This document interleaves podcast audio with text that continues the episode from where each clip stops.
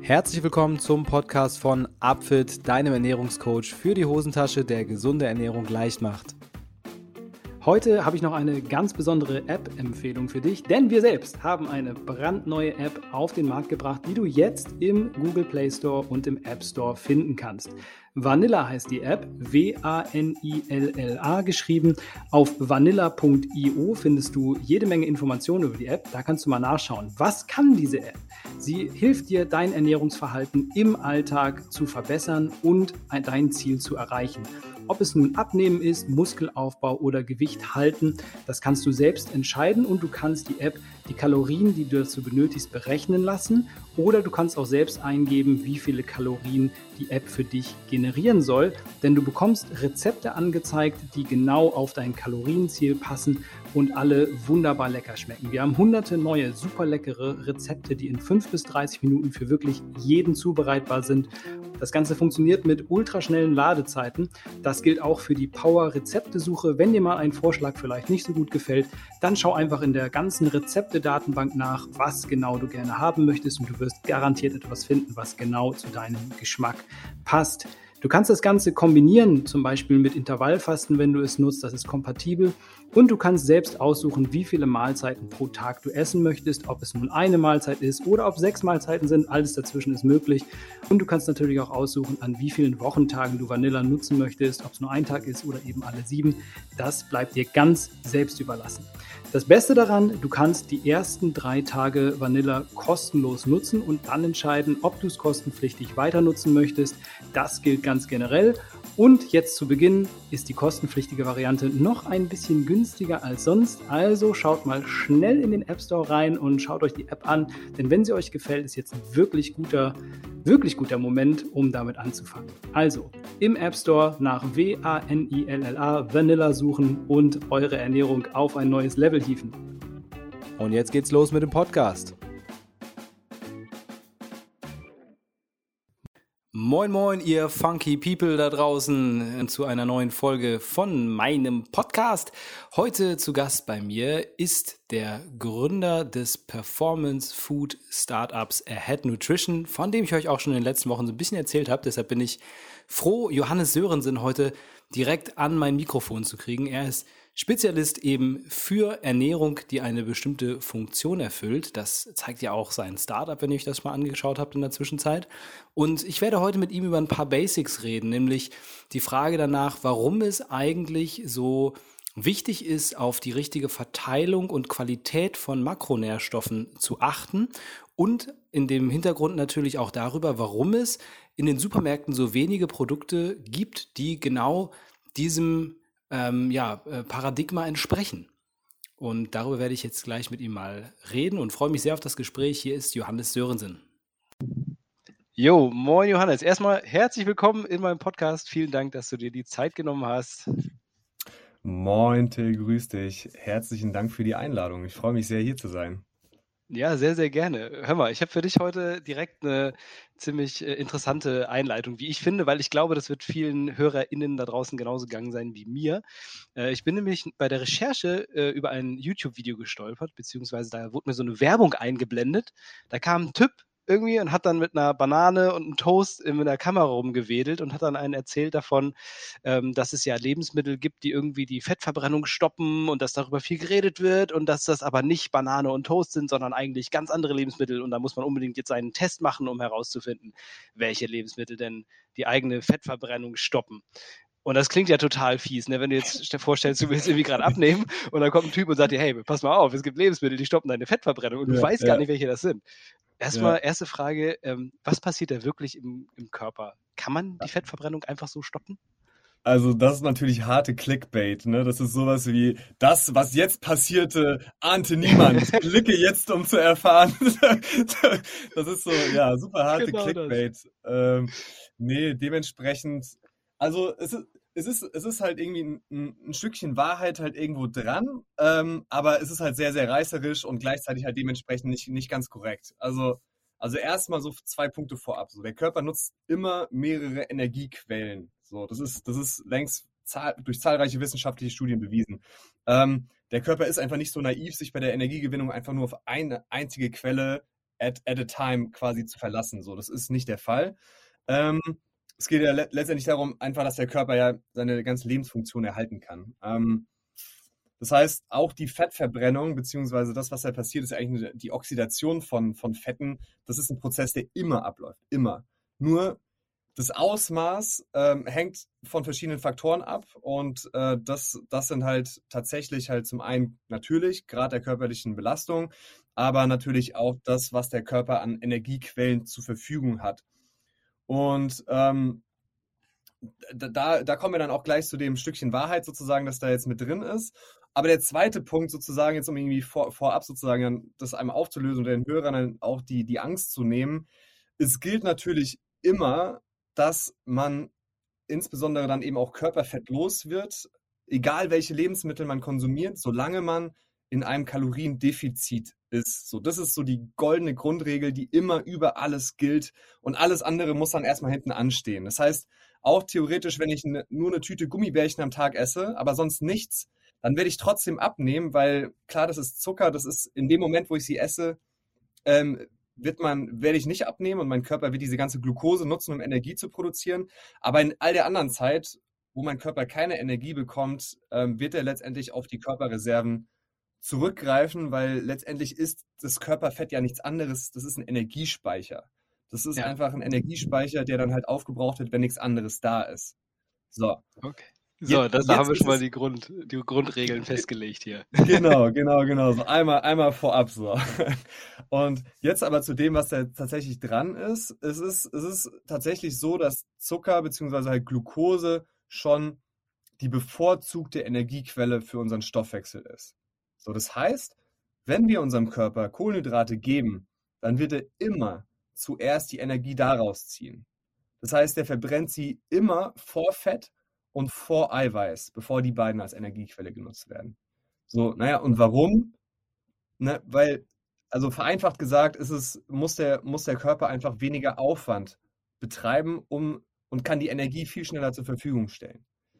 Und während das der Fall ist, sprich, während ich jetzt eine Banane esse, beziehungsweise genau genommen dann, ich sag mal, ein bis zwei Stunden später, wenn das Ganze verdaut ist und die Energie dann da ist, ähm, greift der Körper eben nicht auf den Energiespeicher Fett zurück, weil das einfach mit viel mehr Aufwand verbunden wäre. Also kann man so tatsächlich pauschalisieren, es findet keine oder so gut wie keine Körperfettverbrennung statt, solange Kohlenhydrate und oder Zucker zur, zur Verfügung stehen. So, ja, und ständig genau. nachgeliefert werden. Und Richtig. das ist ja so ein bisschen, äh, das, das ist ja so ein bisschen äh, eine Kontradiktion zu dem, was der Kollege da sagt, ne? weil im Endeffekt Toast und Banane liefern an Brennwerten hauptsächlich ähm, eben Kohlenhydrate. Und da hat man so ein ganz kleines bisschen das Gefühl, dass dieser Typ sich so in diesem Glaubenskrieg, weil die Menschen verlassen sich ja nicht so gerne auf Fakten, sondern irgendwie eher mhm. auf Dinge, die sie, die sie, die sie fühlen können. Und dann der Toast fühlt sich vielleicht gut an, das will man nicht hergeben. Und da versucht er sich, glaube ich, so ein bisschen zu positionieren in der Ecke, Kohlenhydrate sind doch eigentlich gut oder äh, andere mhm. Sachen sind doch schlecht. Ähm, wieso glaubst du oder was meinst du, warum gibt es überhaupt so einen Glaubenskrieg zwischen einigen Leuten, die sagen, äh, Kohlenhydrate sind der Teufel, andere sagen, Fette, nein, lass die Fette weg. Gerade noch wieder gehört in Bezug auf ähm, äh, eine, eine ähm, Konferenz, bei, wo es um DGE-Richtlinien ging, mhm. dass immer noch ganz weit verbreitet ist, ja. dieses oh, Fette sind schlecht und wir müssen Fette in der Nahrung reduzieren. Es ist einfach ähm, ziemlich krass, dass da inzwischen, ja. es geht nicht mehr um Inhalte, sondern nur noch um diese Glaubensrichtung gefühlt. Ja, es ist echt totaler Wahnsinn. Aber das sehen, sehen wir ja auch in allen, auch zwischen allen Ernährungskonzepten, ne? ob das jetzt Low Carb, High Carb, Paleo und so weiter und so fort, vegan, vegetarisch. Es ist, äh, oder irgendwie, es gibt ja auch mittlerweile nur, nur Fleisch. Ich glaube, das nennt sich dann, wie nennt sich das nochmal? Ähm, ja, karnivore Ernährung, ne? Carnivore, genau, richtig, richtig, richtig. Und auch die äh, ne, betreiben das auch wie eine Religion und sagen, Pflanzen sind schlecht und haben halt irgendwelche körperfeindlichen Stoffe und so weiter und so fort. Das ist halt jede, alles davon wird wie eine Religion behandelt. Aber zu dem Punkt, äh, gerade jetzt zwischen Fetten und Kohlenhydraten, ich meine, ich würde sagen, das sind zwei Punkte. A, kommen wir halt irgendwie aus der Vergangenheit, aus einem Bereich, wo halt Fette gerade aus der Diätindustrie halt verteufelt wurden, im Sinne von Fett macht Fett. Was wir heute wissen, das ist einfach falsch, das ist ein absoluter Mythos, sondern jetzt mal irgendwie vorweggegriffen, wenn irgendwas Fett macht, dann sind das ist es insbesondere Zucker und halt Kohlenhydrate, wenn man davon zu viel isst. Ähm, aber was das Ganze auch kompliziert macht, ist, dass wir halt insbesondere, wie du schon gesagt hast, von offizieller Seite wie der Deutschen Gesellschaft für Ernährung immer wieder hören, dass wir den Kohlenhydratanteil auf über 50 Prozent, am besten 60 Prozent steigern sollen. Heißt immer reichlich Getreide, Kartoffeln, auch Zucker in Maßen oder teilweise eben Zucker bzw. Glucose ist die wichtigste Energiequelle für unseren Stoffwechsel. So eine, oftmals dann von mehr oder weniger fachkundiger Stelle. Ähm, das ist eben auch genau dieses Thema. So, es ist, ja, es ist tatsächlich so, dass, dass ähm, unser Gehirn Glucose nutzt, wenn es verfügbar ist. Also wenn wir Glucose, also Glucose ist, ne, Kohlenhydrate werden verstoffwechselt und der kleinste Kohlenhydratbaustein ist dann Glucose. Und das wird als Energiequelle immer dann genutzt, wenn es da ist. Aus dem vorher genannten Grund ist es halt einfach das leichteste, der Weg des geringsten Widerstands für den Körper. Aber dass wir nicht ohne Glucose können, ist einfach ein Mythos und der ist einfach falsch. Genauso wie das Fett Fett macht, ist einfach falsch und ein Mythos. Ähm, es gilt eher das Gegenteil. So. Und unser Gehirn funktioniert wirklich sehr, sehr gut ohne Glucose, weil, wenn keine Glucose verfügbar ist, dann bezieht es seine Energie aus sogenannten Ketonkörpern. Daher kommt auch der Begriff der, der ketogenen Diät wo man nur von Fetten äh, oder sich fast nur von Fetten ernährt. Ähm, und diese Ketonkörper, das sind quasi energiereiche Moleküle, die dann entstehen, wenn Fett verstoffwechselt wird. Und auch eben beim Abbau von Körperfett. Das ja, wie gesagt, einfach eine Fett, ein Fettspeicher ist für Zeiten, wo nichts anderes da ist. So. Und in der ähm, Regel ziemlich viel. ja, genau, genau. Ähm, und das Gute ist, beim Abbau von Körperfett oder allgemein äh, bei der Verstoffwechslung von Fetten, ähm, wir haben nicht diese, diese Spikes an, an Blutzucker, nicht diese Blutzuckerachterbahn, die uns extrem wach und wieder müde macht und zu Heißhunger führt etc., sondern halt eine sehr, sehr konstante und gleichmäßige Energieversorgung und der sehr, sehr positive Nebeneffekt davon, von der äh, Fettverstoffwechslung, ist, dass wir uns vom Heißhunger verabschieden können, der nämlich eben genau dann entsteht, wenn, wenn wir kurzkettige Kohlenhydrate äh, oder Zucker zuführen ähm, und unser Blutzuckerspiegel letztendlich Achterbahn fährt. So wie ja. das genau passiert, darauf können wir dann später gerne auch nochmal kurz ja. im Detail eingehen. Ja, wir haben ja erstmal die, die Grundlagen geklärt jetzt quasi hier. Genau, genau, genau, genau. Das heißt also, das ist einfach der Weg des geringsten Widerstands und deswegen ist Zucker bzw. Glucose bzw. Kohlenhydrate die bevorzugte Energiequelle für unseren Stoffwechsel, aber sicher nicht die wichtigste oder die beste. Ja, das hat äh, Dr. Stefan Graf, den hatte ich neulich im Interview, hat das, hat das mal ganz schön dargelegt.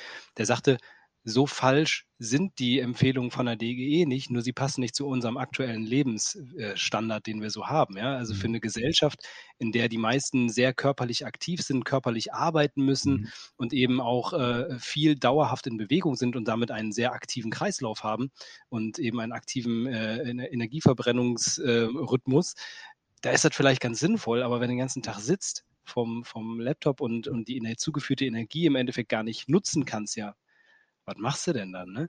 Und da gibt es natürlich dann, dann gilt wieder erstmal diese Grundregel, ähm, dass eben äh, es über die, die Energiebilanz geht. Das ist der erste Weg, wenn es um äh, Zunehmen oder Abnehmen geht. Dann, macht, sollte man sich darüber Gedanken machen. Und dann ist natürlich schlau auch zu überlegen, was hilft mir denn, mein Energielevel irgendwie hochzuhalten. Das hast du ja schon mal jetzt, das sind schon mal die Grundlagen, die hier Johannes mal eben kurz runtergeschmettert hat. Und weil, das, weil das so schön ist, ähm, dachte ich mir, wir greifen das Ganze auch ähm, direkt nochmal auf und schauen uns erstmal an, okay, äh, jetzt mal so ganz klar und vielleicht vielleicht auch sogar ein bisschen äh, ähm, dahin postuliert, dass es erstmal äh, sehr offensichtlich ist. Es gibt gute und es gibt schlechte Nahrungsmittel, so viel ist klar. Das kann man, glaube ich, äh, ja. relativ klar einordnen. Welche Fette, wenn man jetzt von bösen Fetten spricht, welche sind da gemeint und warum sind die dann für uns vielleicht dann auch schlecht? Ja. Ähm, wir hatten ja schon einmal kurz vorher drüber gesprochen, das Thema äh, Fette, gute und ungesunde Fette, das ist nochmal ein eigenes Podcast-Thema, aber ja, wir versuchen das Ganze jetzt einmal so ähm, zusammenzufassen und wahrscheinlich wird jetzt auch nochmal ein Punkt von mir drin sein, der jetzt für die meisten auch noch nicht so geläufig ist, ähm, aber besonders wichtig tatsächlich. Also was im Prinzip wahrscheinlich schon die allermeisten wissen, das ist, und da gibt es auch keine Uneinigkeiten zwischen irgendwelchen Glaubensrichtungen oder Forschungsrichtungen, ist das Thema Transfette. Transfette sind immer schlecht, Finger weg von Transfetten. So. Ja. Was sind Transfette ganz kurz? Also die entstehen dadurch, wenn ungesättigte Fettsäuren und insbesondere mehrfach ungesättigte Fettsäuren, die besonders instabil ist, zu stark erhitzt werden. Beispielsweise beim Frittieren. Ähm, man findet sie aber, also in allen frittierten Lebensmitteln in der Regel wird eben mit, mit, mit äh, Pflanzenölen frittiert, wie, wie Rapsöl etc. Man findet sie aber auch in industriell verarbeiteten Produkten wieder. Das heißt, Transfette, das ist wirklich der, der, der Erzfeind. Das ist, das ist einfach, das sorgt, das, das führt zu Gefäßerkrankungen, das führt dazu, dass der, dass der Mensch einfach langfristig wirklich krank wird. Weil das Problem ist mit Fett aus der Ernährung, das ist nicht einfach so wie, ich sag mal, ein bisschen Zucker, das, das wird dann einfach verbrannt. Da isst du eine Tüte Gummibärchen, du weißt, dass es nicht gut für dich ist, du weißt, es macht vor allem dick, aber das wird dann halt im Zweifel einfach verbrannt, weil die Energie wird in Fett eingelagert und das kannst du auch wieder irgendwann in, in Energie umwandeln. Aber die Fette, die werden, die Fette aus der Ernährung werden in die Membran unserer Zellen eingelagert, um diese aufzubauen und gesund, also gesund heißt flexibel und vor allem permeabel zu halten.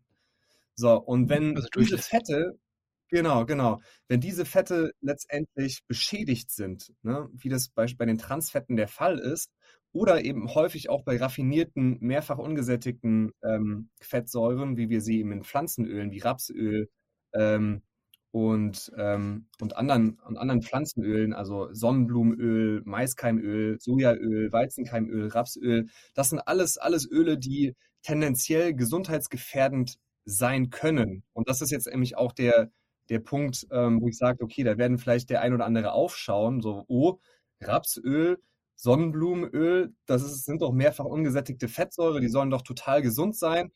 Ähm, ja, mehrfach ungesättigte Fettsäure sind in der Theorie auch gesund. Das Problem ist aber, ähm, sind aber raffinierte, ja. mehrfach ungesättigte Fettsäuren. Das Problem ist nämlich da, dass ne, insbesondere Omega-6 und Omega-3-Säuren relativ unstabil sind und ähm, letztendlich Doppel, Doppelbindungen enthalten, welche relativ anfällig für Oxidation sind. Mhm. Ähm, und gerade bei diesen industriellen äh, Verarbeitungsprozessen wirken große Kräfte, da entstehen Temperaturen, welche dazu führen, dass letztendlich ja, so eine, eine Oxidation dieser, dieser Fettsäuren stattfindet und man kann dann sagen, also in Anführungszeichen, werden diese Fettsäuren oder Fette ranzig. Das riecht man mhm. aber nicht bei Rapsöl oder Sonnenblumenöl. Das heißt, wenn du das im Supermarkt kaufst, das riecht ganz normal, aber im Zweifel ist es eben so durch die Verarbeitung, dass einige dieser Fette oxidiert sind und dadurch letztendlich gesundheitsschädlich oder to letztendlich toxische Abbauprodukte enthalten. Ja, das heißt, da ist es schon mal ein ganz wichtiger Faktor, darauf zu schauen, dass äh, wenn man Pflanzenöle kauft, dass man immer auf diesen Faktor kaltgepresst achtet. achtet ne? Das ist ja im Endeffekt das entscheidende Merkmal, um eben nicht auf diese, ähm, ja, sage ich mal, schlechten Fette dann am Ende hereinzufallen. Absolut, absolut. Ja, und grundsätzlich, das ist, also ich versuche grundsätzlich tatsächlich Sonnenblumenöl, Rapsöl, Sojaöl, Weizenkeimöl in meiner Ernährung wirklich so gut es geht zu vermeiden. Insbesondere, ähm, da könnt ihr mal als, als, als Zuhörer mal ein bisschen drauf achten, insbesondere bei verarbeiteten Produkten sind, ist fast immer Rapsöl oder Sonnenblumenöl enthalten. Das sind einfach sehr, sehr, sehr billige Pflanzenöle. Die sind ganz, ganz günstig und gerade in verarbeiteten Produkten sind diese wirklich fast immer enthalten. Ähm, traurigerweise auch in ganz, ganz vielen veganen ähm, Ersatzprodukten. Das heißt, das ist so eine Sache, da müsste man, sollte man wirklich drauf achten und ja. schauen, das halt so gut es geht zu reduzieren. Ähm, genau. Das ist, da sind wir ganz schnell bei, bei Qualitätsmerkmalen. Ne? Das ist ja, ähm, thematisiere ich auch immer ganz gerne, brauchen wir jetzt hier nicht zu tief äh, reinzugehen, aber mhm. ich finde den Hinweis trotzdem super, dass halt irgendwie ähm, ein äh, Qualitätsmerkmal ähm, wo dann irgendwo Bio draufsteht, beinhaltet noch lange nicht, dass da jetzt kein ähm, Öl in irgendeiner Form drin ist, was eben falsch verarbeitet wurde im Produkt der, äh, im, Zugang, äh, zu, im Zusammenhang mit der Produktherstellung. So, ähm, ja. super Hinweis. Total, total. So, das, das heißt, wir hatten einmal die Transfette, wir hatten ähm, mehrfach ungesättigte Fettsäuren, die quasi raffiniert, also verarbeitet sind. Und das dritte, was ich jetzt mal äh, unter böse oder ungesunde Fettsäuren packen würde, ist ein über, äh, wichtig, Übermaß an Omega-6-Fetten. So. Das Omega-6-Problem ist folgendes. Omega-6 ist nicht schlecht, was manche sagen, ja, es ist irgendwie, ne, also die, die eine Kiste schwarz oder weiß ist das wenigste auf der Welt. Ähm, das Problem ist, oder der Punkt ist, unsere Gehirne brauchen Omega-6, weil unser Gehirn besteht etwa zu gleichen Teilen aus Omega-6 und Omega-3-Fettsäuren. Das heißt, wir brauchen beide ungefähr in gleichen Mengen. Ähm, die Tatsache, dass wir heute aber viel zu viel Omega-6 aufnehmen, als uns eigentlich lieb ist und was gut und als gut, als es gut wäre für unseren Körper, ist das Ergebnis von zwei wesentlichen Folgen der industriellen Lebensmittelherstellung. So, das erste ist, unsere gesamte Lebensmittelkette ist von Getreide dominiert. Ne? Weizen, Mais, Soja. So, zusätzlich werden die Tiere, die auf unserem Teller landen, ebenfalls mit Getreide aus Soja gefüttert. Das heißt beides, sowohl, ich sag mal, das, was wir, was täglich auf den Tisch kommt, Nudeln und so weiter, ähm, als auch das Fleisch dazu, wenn, wenn, wir, ne, wenn, wenn jemand Fleisch isst, hat in der Regel beides einen sehr, sehr, sehr hohen Omega-6-Anteil, aber kaum Omega-3-Fettsäuren. Das heißt, ne, sowohl die Tiere verbrennen die nicht zur Energiegewinnung, die aufgenommen werden, genauso wie wir auch nicht, sondern die werden im Fettgewebe gespeichert. Ähm, das heißt, zum Beispiel Speck von industriell gezüchteten Schweinen enthält besonders viel Omega-6-Fettsäuren. Ja. Und die Folgen von einem Ungleichgewicht, also von, einer, von einem großen Übermaß an Omega-6-Fettsäuren zu Omega-3-Fettsäuren, sind erhöhtes Risiko für Bluthochdruck, Thrombosen, Herzrhythmusstörungen. Ähm, das, wir bekommen ein entzündungsförderliches Milieu in unserem Körper, was wiederum Rheuma, Asthma, Allergien und so weiter begünstigt. Und das, das ist das Kernproblem, weshalb, weshalb ich persönlich darauf achte, A, relativ viel Omega-3-Fettsäuren zu mir zu nehmen und B, möglichst auf industriell verarbeitete Produkte mit einem dementsprechenden hohen Maß an Omega-6-Fettsäuren, genauso wie, ich sag mal so, Industriefleisch, einfach so gut es geht, einfach zu verzichten. Ja, also sind wir hier auch wieder ganz stark bei einem, bei einer Frage der, der Qualität, nämlich der Lebensmittel. Das ja. heißt, man kann äh, schon davon ausgehen, dass Lebensmittel von hoher Qualität in der Regel auch eine bessere Verteilung von Fettsäuren mit sich bringen. Ja. Denn äh, ich würde jetzt mal konstatieren, ähm, natürlich kann man jetzt bei vielen Sachen sagen, okay, die Dosis macht das Gift, aber bei einer normalen Verteilung innerhalb von ähm, guten, äh, qualitativ hochwertigen Lebensmitteln wird die reguläre Fettsäurezusammensetzung aus wenigen von äh, den Fetten bestehen, äh, die oder gar keinen Fetten bestehen, die grundsätzlich schädlich sind, wie Transfetten und ansonsten mhm. eine gute Balance mit sich bringen. Und ja. äh, würde, kann man denn dann äh, sozusagen schlussfolgern, dass alle Fett ähm, nein, alle, alle, Fettarten, die du jetzt äh, nicht genannt hast, mhm. äh, tendenziell eher zu den guten Fetten zu zählen sind. Natürlich wird es auch da Dosierungsunterschiede geben, aber mhm. würdest du das so beschreiben? Ähm, würde ich tatsächlich, ja. Also da, da gibt es auch häufig dann, ich sag mal, wenn man so ein bisschen so an den, an den Volksmund äh, oder so an die Mythen denkt, dann, äh, man kennt es ja, so gesättigte Fettsäuren sind schlecht, die sollte man vermeiden. So, das, das ist auch ein Mythos, der so einfach falsch ist, sondern im Gegenteil, gesättigte Fettsäuren sind tatsächlich sogar die wichtigste Speicherform für Fett im menschlichen Körper. Und ne, du hast angesprochen, das Thema Qualität. Das heißt, auch hier gilt bei ökologischer und artgerechter Herkunft, ist es gesundheitlich eindeutig vorteilhaft. Ne? Ähm, weil, warum? Wir haben ja über das Thema gesprochen, Stabilität von Fettsäuren, weil es das robusteste und stabilste Fett ist. Und das heißt, dadurch, da gab es ja auch die, die Diskussion, ist Kokosnussfett beispielsweise gesund, ist es ungesund? Ja. Das ist gesund und auch tierisches Fett ist gesund, wenn es eben aus artgerechter und ökologischer Herkunft kommt und nicht industriell verarbeitet, industriell hergestellt ist. Ähm, das ist nämlich die ganze Wissenschaft dahinter, hinter diesem, was ist eigentlich, warum soll ich eigentlich Bio kaufen? Warum, warum ist das ganze Mastfleisch jetzt schlecht? Das ist, das ist so der Hintergrund, ähm, worüber wir gerade gesprochen haben. Ja, finde ich auch immer eine ganz, ganz wichtige Botschaft. Es gibt ja auch, genauso ist es bei Pflanzenfetten ja auch, dass man da eben so ein bisschen immer ein Auge drauf haben muss. Zum einen, wie, wie ist das Ganze verarbeitet und zum anderen auch, welches Lebensmittel habe ich da vor mir. Und ähm, dann kommen wir auch ganz schnell dahin, dass beispielsweise eine Avocado, die eine relativ gute ähm, pflanzliche Fettquelle ist, aber natürlich auch in der Herstellung relativ schwierig ist, weil da, da kommen wir zu diesem, glaube ich, diesem Kernproblem bei Fetten. Fette haben einen relativ hohen Brennwert, den sie mitbringen. Ja. Und dementsprechend benötigen natürlich auch viel Energie, die reingesteckt werden muss, damit ein Produkt, ob es nun, sage ich mal, tierisch oder pflanzlich ist, am Ende auch diesen Brennwert liefern kann. Und ähm, das ist äh, immer ein Thema beim Thema Fette, aber ich glaube, wenn man da mit dem Qualitätsblick rangeht, dann hat man auf, an der Stelle auf jeden Fall, macht man vieles richtig. 100 Prozent. Wie würdest du das sehen bei dem, bei dem Bedarf bei Fetten? Das ist ja, wir haben jetzt schon darüber gesprochen, dass es so, mhm. ah, okay, es gibt unterschiedliche Lebensstile, man, es gibt unterschiedliche Arten und Weisen, sich zu ernähren. Man kann komplett mhm. ketogen werden, man kann sich aber auch gemischt köstlich irgendwie und äh, bei den Makroverteilungen unterschiedlich ähm, ernähren.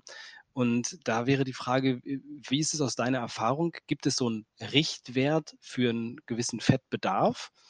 Und mhm. wie sieht das ungefähr aus?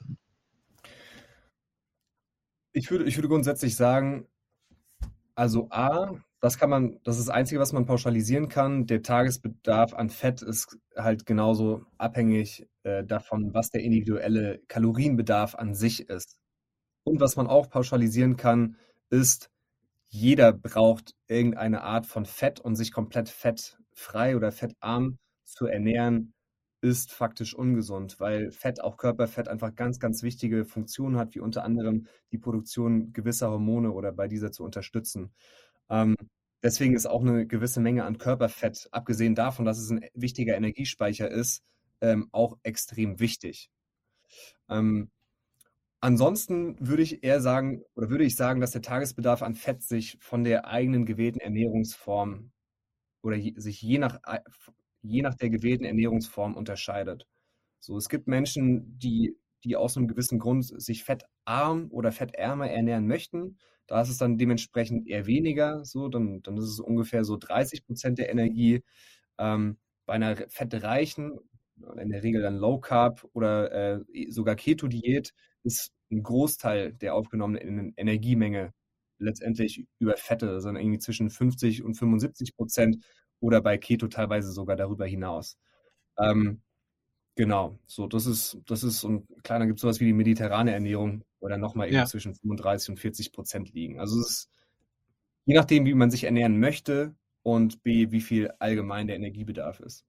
Wahrscheinlich ergibt sich das auch so ein Stück weit daran, danach, wenn ich eben eine bestimmte Ernährungsform oder einer bestimmten Ernährungsform folge, dann hat die ja in der Regel einen äh, bestimmten Wert von Fetten, der über die Rezepte, die man dann zubereitet, automatisch mit reinkommt. Und man wird dann irgendwo in diesem Gesamtbereich landen, den du gerade ähm, geschildert hast. Natürlich bei der ketogenen Ernährung ist es natürlich, ähm, sag ich mal, ein Sonderfall, weil da der Anteil extrem hoch ist, weil es da die dominante Energiequelle ist. Wenn ich äh, im Grunde müsste, ist es sogar die einzige, die man, die man effektiv dann nutzt in der Zeit, in der man ketogen ist. Wie stehst du generell zur ketogenen Ernährung? Vielleicht nochmal das so zwischen reingeworfen. Mhm. Ähm, hast du selbst schon ausprobiert? Ernährst du dich ketogen? Wie sieht's aus? Ich finde das Konzept auf jeden Fall sehr spannend. Ähm, es macht es macht für verschiedene Cases Sinn. Also vorab, es ist, es macht nicht Sinn, sich dauerhaft ketogen zu ernähren. Ich würde das niemandem empfehlen, wirklich über Jahre hinweg. Das ist, das ist nochmal ein anderes Thema, aber das ist faktisch nicht gesund. Da wird es auch verschiedene Nebenwirkungen geben und das werden selbst Verfechter der Keto-Diät, wie der Gründer von, von Bulletproof Dave Asprey, selbst eben auch zugeben oder sagen so, okay, das ist, man sollte zwischendurch auch nochmal Kohlenhydrate essen und dem Stoffwechsel quasi eine Pause geben. Ähm, aber die Keto-Diät hat sehr, sehr viele Vorteile. So für mich beispielsweise als, als Unternehmer oder sagen wir mal als jemand, der viel im Büro arbeitet und viel mit dem Kopf arbeitet und darauf angewiesen ist, einen sehr, sehr klaren Kopf den Tag über zu haben und keine großartigen Energieschwankungen, ähm, hilft es mir, den Tag über mich primär von Fetten zu ernähren, auch wenn ich mich nicht insgesamt ketogen ernähre, weil mir das dabei hilft, Energieschwankungen zu vermeiden. Das heißt, ich habe einen sehr, sehr klaren Kopf den ganzen Tag über und ähm, ernähre mich dann meistens, wenn ich abends beim Sport war, dann habe ich eine kohlenhydratreiche Mahlzeit am Ende des Tages, um meine, meine Kohlenhydratspeicher aufzufüllen. Ähm, und wofür sich extrem eignet und was, das ist wahrscheinlich unbestritten, zum Abnehmen mhm. immer die aller, aller, allerbeste Diätform ist, ist die Keto-Diät. Ich habe sie selber auch schon mehrfach ausprobiert ähm, und mich wirklich über, ich sag mal, Monate hinweg rein ketogen ernährt. Es ist, es ist wirklich beeindruckend, wie das Fett einfach dahin schmilzt. Also man ernährt sich nur von Fett und äh, zwei Faktoren äh, spielen eine Rolle. A, der Körper ist extrem auf, oder der Stoffwechsel wird extrem auf Fettverbrennung trainiert. Ne? Der Körper ist sehr, sehr anpassungsfähig und je mehr er letztendlich in diesem Stoffwechselzustand verbringen muss, desto besser wird er darin und desto effizienter kann er das. Das heißt, auch wenn gerade keine Fette aus der Ernährung da sind, wie zum Beispiel ne, in der Nacht, wenn ich schlafe, wird wesentlich effektiver auf die, die Fettreserven meines Körpers zurückgegriffen. So.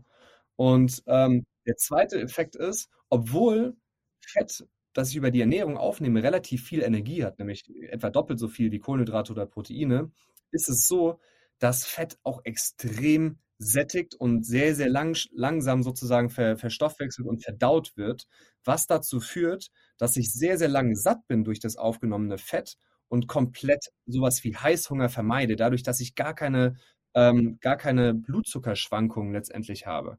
Und äh, dadurch in Summe nehme ich einfach, dadurch, dass ich so satt bin, äh, nehme ich in der Regel wiederum weniger Energie zu mir, plus die, der, der ver, äh, verbesserte Fettstoffwechselweg. Und das in Summe führt einfach dazu, dass man in der Regel relativ stark abnimmt, selbst wenn man jetzt noch nicht mal darauf achtet, in ein besonders schmerzhaftes Kaloriendefizit reinzugehen. Ja, also es hat gewisse Vorteile, die man einfach in bestimmten Situationen gebrauchen kann. Und äh, ich, ich höre auch raus, äh, dass du, dass du selbst ähm, auch damit gut fährst in Zeiten. Das finde ich auf jeden Fall auch spannend. Ich glaube, Limitationen sind ähm, bei einer ketogenen Diät wahrscheinlich eher in der Richtung gegeben, dass es natürlich auch einen äh, Haufen Menschen mit gestörten Fettstoffwechsel ähm, in, in Deutschland gibt. Also gerade im, im hochadipösen Bereich oder im generell adipösen Bereich ähm, kann ich mir vorstellen, dass es da äh, erstmal ähm, ge gewisse Vorgänge geben muss, eine gewisse, vielleicht schon eine gewisse Körperfettreduktion, aber wenn man äh, ein paar Pfunde loswerden will, ist es auf jeden Fall äh, immer eine, eine schlaue Sache. Das ist auch so mein, mein Erfahrungswert, den ich damit reinbringen kann. Ähm, und da kommen wir eigentlich auch ganz cool rüber zu einer, ähm, direkt zum nächsten Bereich, nämlich dem Bereich der Kohlenhydrate, weil wenn man jetzt so ketogene Ernährung, wie wir sie gerade geschildert haben, wenn man sich das so vorstellt, dann denken die meisten gerade nur, ey, was esse ich denn dann? Ey, wie, wie ey, nur Eiweiß, Fett, was soll das genau sein? Hm. Aber das stimmt ja nicht so ganz, weil es gibt ja auch noch andere Bestandteile in Ernährung, die dann extrem wichtig werden, wie beispielsweise Ballaststoffe. Und ähm, da kommen wir dann direkt zu den Kohlenhydraten rüber, so zu dem ganzen mhm. groben Grundbereich Kohlenhydrate. Und fangen aber auch da erstmal bei den Bösewichten an. Wie mhm. ist das bei Kohlenhydraten? Welcher Anteil von den Kohlenhydraten ist denn jetzt böse? Ja, ähm, also äh, die Frage ist ja erstmal, was macht, was macht die Kohlenhydrate böse? Warum sollen Kohlenhydrate überhaupt böse sein? Ähm, vielleicht vorab, um mal ein Beispiel zu bringen, als schlechte Kohlenhydrate würde ich sowas wie, ja, ganz klar raffinierten Zucker, was ist der, der Todfeind, also sprich alle Süßigkeiten, herkömmliche ähm, Schokolade etc., Weißmehl, also sowas wie Kuchen, Brötchen, Weißbrot, der Toast, über den wir vorhin gesprochen haben, also zumindest ja. der, der, der ganz normale Weizentoast. Der weiße, weiße ja, und dann sowas ja. wie ja, Pizza, Pasta, Weizenprodukte. So. Und jetzt, jetzt warum? Also das, das Problem, insbesondere jetzt, ich sage mal, mit, mit dieser Art der Kohlenhydrate ist, also wir sprechen gerade von, von kurzkettigen Kohlenhydraten, sprich Kohlenhydrate, die ähm, sehr, sehr schnell verfügbar sind, also die der Körper sehr, sehr schnell zu Glucose umwandeln kann, ähm, ist, dass diese Lebensmittel den Blutzucker sehr schnell und sehr stark ansteigen lassen. So, das hat zur Folge, dass der Körper das Hormon Insulin ausschüttet, welches dazu führt, dass, ähm, dass dieser Blutzucker wieder abgebaut wird und ähm, zur Energiegewinnung bereitgestellt wird. So, was jetzt nicht verbrannt wurde, das wird in Fett umgewandelt und ja, landet dann halt, ne, da wo es halt landet. Bauch, Beine, Po in der Regel. Und, und oftmals ist es dann eben so, gerade bei diesen kurzkettigen Kohlenhydraten, dass so viel Insulin ausgeschüttet wurde, dass der Blutzuckerspiegel, nachdem er sehr stark und sehr schnell angestiegen ist, stärker fällt als wir es eigentlich vertragen, also unter das Level, wo er davor war. Und dann kommen, äh, gehen die Alarmsignale des Körpers los, der sagt so, oh, oh, Vorsicht, du unterzuckerst, du musst äh, was nachführen. Und dann startet das Notfallprogramm Heißhunger. und und das, dann entsteht ein Teufelskreis. Dann kommt eben genau das Thema, das Animal Brain übernimmt und es ist, heißt einfach nur noch Cravings on. Ich brauche Zucker, ich brauche was Süßes. Ähm, und weil damit kann der Körper den Blutzuckerspiegel am schnellsten wieder anheben. Ne? Das, ist, das ist quasi evolutionär, ist das gewachsen. Das Problem ist aber, dann startet dieser Teufelskreis halt genau erneut von vorne. Ja, weil es eben verfügbar ist alles, ne? Das genau. ist ja, genau. das Witzige ist ja, was du gerade beschreibst, ist ja eigentlich eine, eine, äh, ein Ergebnis dessen, dass unsere Lebensumwelt einfach unseren Körper überholt hat. So, das ist, äh, wir, wir mhm. können, wir, wir sind in der Lage, das muss man sich mal vorstellen, Dinge zu essen, die so in der Natur gar nicht verfügbar sind, die dafür sorgen, dass unser Körper einfach, einfach viel mehr ähm, Blutzuckeranstieg hat, als das überhaupt vorgesehen ist und daraufhin eben die Antworten überhaupt gar nicht mehr passend ausfallen. Weder die Insulinantwort noch dann anschließend, äh, wenn es dann wieder heißt, Moment mal, ähm, wir brauchen mal wieder ein bisschen Blutzucker, weil das Ding ist gerade richtig hart gedroppt, weil ich so viel Insulin ausgeschüttet habe. Ja. Und ähm, das, das ist einfach äh, eine Folge davon, dass es diese Produkte überhaupt gibt, die wir da rein, uns reinziehen können. Absolut. Naja gut, sorry, ich wollte dich nie unterbrechen. Nee, du hast, du hast völlig recht, du hast völlig recht. Das ist genau die Folge dessen. Und ähm, ja. Und das ist, das ist letztendlich dann der Startschuss zur Fettspeicherung. Ne? Also, dass diese, diese, dieser schwankende Insulinspiegel, Heißhunger, ähm, und wer das halt vermeiden will, der hat keine andere Wahl, als das Übel an der Wurzel zu packen und halt einfach zu sagen, okay, entweder ich reduziere Kohlenhydrate oder vermeide sie halt größtenteils, oder, jetzt kommen wir nämlich wahrscheinlich zum anderen Thema, das Thema, oder ich schaue mir an, welche Kohlenhydrate vielleicht besser für mich sind als die eben genannten, als raffinierter Zucker, Weizenprodukte etc. Ah, noch, noch, ein, noch ein Nebeneffekt ist sowas wie zum Beispiel Weißmehlprodukte, Weizenprodukte. Man, man sagt jetzt so sowas wie, wie, einem, wie einem Weizentoast auch, das sind leere Kohlenhydrate. So. Das heißt, mhm. das ist halt, das ist halt einfach Energie, aber ansonsten ist diese Art Produkt nicht besonders nährstoffreich. Aber ist, wir reden ja nicht nur von Kohlenhydraten, Proteinen und Fetten. Für sämtliche Prozesse im Körper brauchen wir auch Mikronährstoffe. Wir brauchen Mineralstoffe, wir brauchen Vitamine und da sind insbesondere auch diese Produkte sehr, sehr arm drin, beziehungsweise komplett leer. Und ähm, Schöner Begriff nochmal, weil ich glaube, das verstehen auch viele nicht, wenn davon geredet wird. Sehr gut. Und, und, und da komme ich dann auch zu meiner persönlichen Definition von guten Kohlenhydraten. Das sind nämlich zum einen Lebensmittel, die komplexe Kohlenhydrate haben, also sprich langkettige Kohlenhydrate. Das heißt, die werden langsamer verdaut, langsamer verstoffwechselt. Das heißt, es gibt, es gibt nicht diesen Rocket Spike an äh, Blutzucker und ähm, so dass wir eben diese Insulinachterbahn haben und eher dick werden. Ähm, dann gibt es aber neben der Beschaffenheit der also der, der, der Kohlenhydrate, ob sie langkettig oder kurzkettig sind, auch nochmal weitere Faktoren, nämlich B, ähm, enthalten die Lebensmittel andere wichtige Stoffe, ne?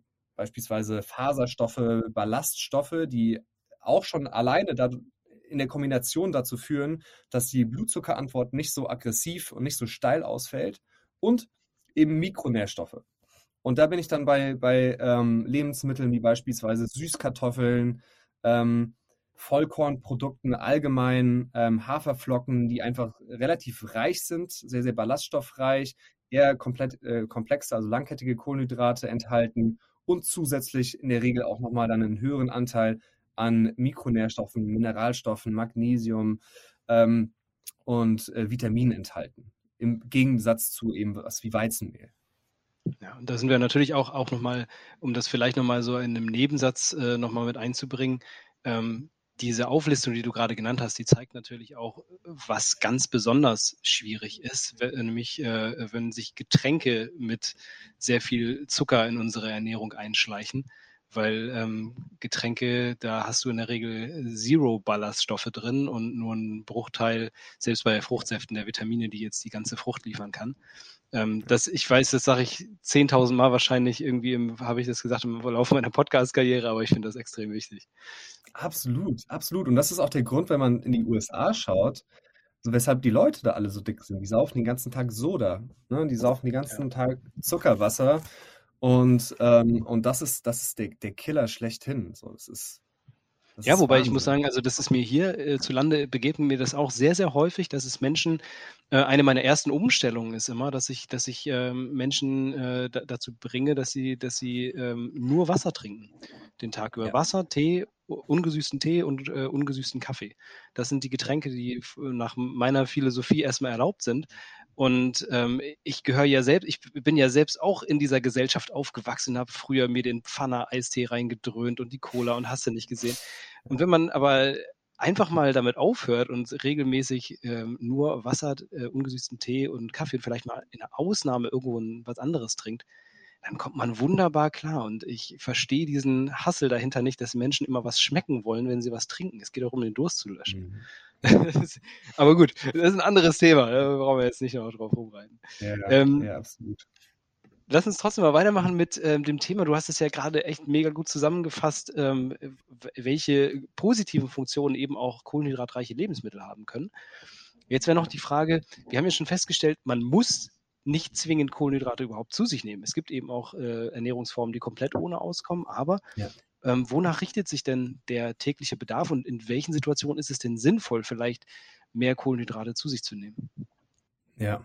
Ähm, also zum einen ist es halt ähnlich wie mit den Fetten. Allgemein richtet sich der Bedarf an Kohlenhydraten, wenn man sich jetzt, sag mal, äh, so jetzt nicht nach einer ganz harten Ernährungsform wie Keto ernährt, auch daran, äh, wie, wie hoch der Grundumsatz an sich ist. So, das heißt, ähm, in, in dem Fall wären das dann halt, je nachdem, 50, ne, wenn man jetzt der DGE folgt, 50, 60 Prozent und je nachdem, wie viele Kalorien man täglich aufnimmt oder ne, wie viel der Körper halt an Energie verbraucht, dementsprechend ne, sollte man dementsprechend auch viele Kohlenhydrate aufnehmen. Ähm, genau, so, so, einfach, so einfach ist es letztendlich eigentlich. Passend zur heutigen Folge stellen wir euch auch gerne wieder ein großartiges Produkt von einem Sponsor vor. Wer genau das ist und was für ein Produkt das ist, das erfahrt ihr in der jetzt folgenden Werbung. Wer kennt es nicht, das miese Energieloch, in dem wir im Moment fast täglich stecken, weil es ja jetzt gerade im Winter erst spät oder gar nicht so richtig hell wird und es wird schon früh wieder dunkel und irgendwie ist es schwierig, sich da durch den Tag durchzubringen. Manchmal hat man das Gefühl, man schleppt sich einfach nur so durch. Aber die Aufgaben, die man so zu erledigen hat, die nimmt einem natürlich keiner ab. Und wir führen ja heutzutage fast alle ein Leben, das ständig Energie zieht und äh, das uns häufig in stressreiche Situationen bringt. Bei mir ist es so, wenn ich in so einer Situation stecke und gerade so richtig keine Power habe, dann kriege ich Heißhunger. Und ich glaube, das geht vielen anderen auch so. Das Problem ist, wenn man diesem Heißhunger dann nachgibt und zu Sachen greift, auf die man dann gerade so richtig Bock hat, das sind meistens Süßigkeiten, und dann haut man sich Kalorien rein, haut sich Zucker rein, und wenn es richtig schlecht läuft, dann hat man eine starke Gewichtszunahme, unreine Haut und sonstige Sachen, die man eigentlich nicht haben will. Und das nur, weil man einfach zu viel Stress hat. Also was kann man tun? Könnte man es jetzt ignorieren? Auch keine gute Idee, weil im Endeffekt signalisiert euch der Körper ja mit diesem Heißhunger, hey, Kollege, ich brauche mal gerade Ruhe, ich brauche eine Pause, ich brauche vielleicht ein bisschen Serotonin, um ein bisschen runterzufahren. Und äh, da hilft es auch nicht gerade, das zu ignorieren. Das kann den Stress auch noch weiter anheizen. Und deshalb gibt es von Ahead Nutrition jetzt eine wirklich wunderbare Lösung für dieses Problem, nämlich den Achieve Bar. Der Achieve Bar ist im Grunde ein Schokoriegel, aber mit 90 Prozent weniger Zucker als vergleichbare Schokoriegel. Dabei schmeckt der wunderbar wie die Riegel aus unserer Kindheit, ist cremig, ist crunchy, ist lecker, aber eben ohne Zuckerzusatz und macht auch noch richtig lange satt, weil er eben gesunde Fette und Ballaststoffe enthält. Es gibt aktuell zwei verschiedene Sorten, Caramel Kakao und Coconut Almond und ist durch seine ja, Zucker, fehlenden Zuckerzusatz auch sehr zahnfreundlich, also einfach ein super Produkt, was man sich so zwischendurch mal reinziehen kann. Ich persönlich bin ein Riesenfan von Caramel Kakao, schmeckt einfach unglaublich gut und ich muss sagen, äh, mir bringt das gerade, wenn ich viel unterwegs bin zwischendurch und einfach nicht genau weiß, wo kann ich denn jetzt was essen, unglaublich viel, einfach mal kurz zugreifen zu können, so ein Riegel essen zu können und für die nächsten paar Stunden wieder Energie zu haben. Also, wenn du das Ganze mal ausprobieren möchtest, dann geh einfach auf ahead-nutrition.com und da kriegst du mit dem Code UPFIT, UPFIT 15% Rabatt auf das Sortiment, auf deine Bestellung. Kannst du einfach mal ausprobieren. Und ich bin nicht der Einzige, der das richtig, richtig cool findet. Bei uns im Office ist das einfach unglaublich beliebt, sich zwischendurch so einen Riegel reinzuziehen. Oder auch wenn du abends nach Hause kommst und dann häufig an so einem Craving leidest, dass du das Gefühl hast, du musst dir erstmal irgendwas reinziehen. Hey, dann nimm doch einfach eine Achieve Bar. Schmeckt super, macht satt, enthält sehr gesunde ähm, Ballaststoffe und eben auch gesunde Fette. Ist genau das Richtige für dich in diesem Moment.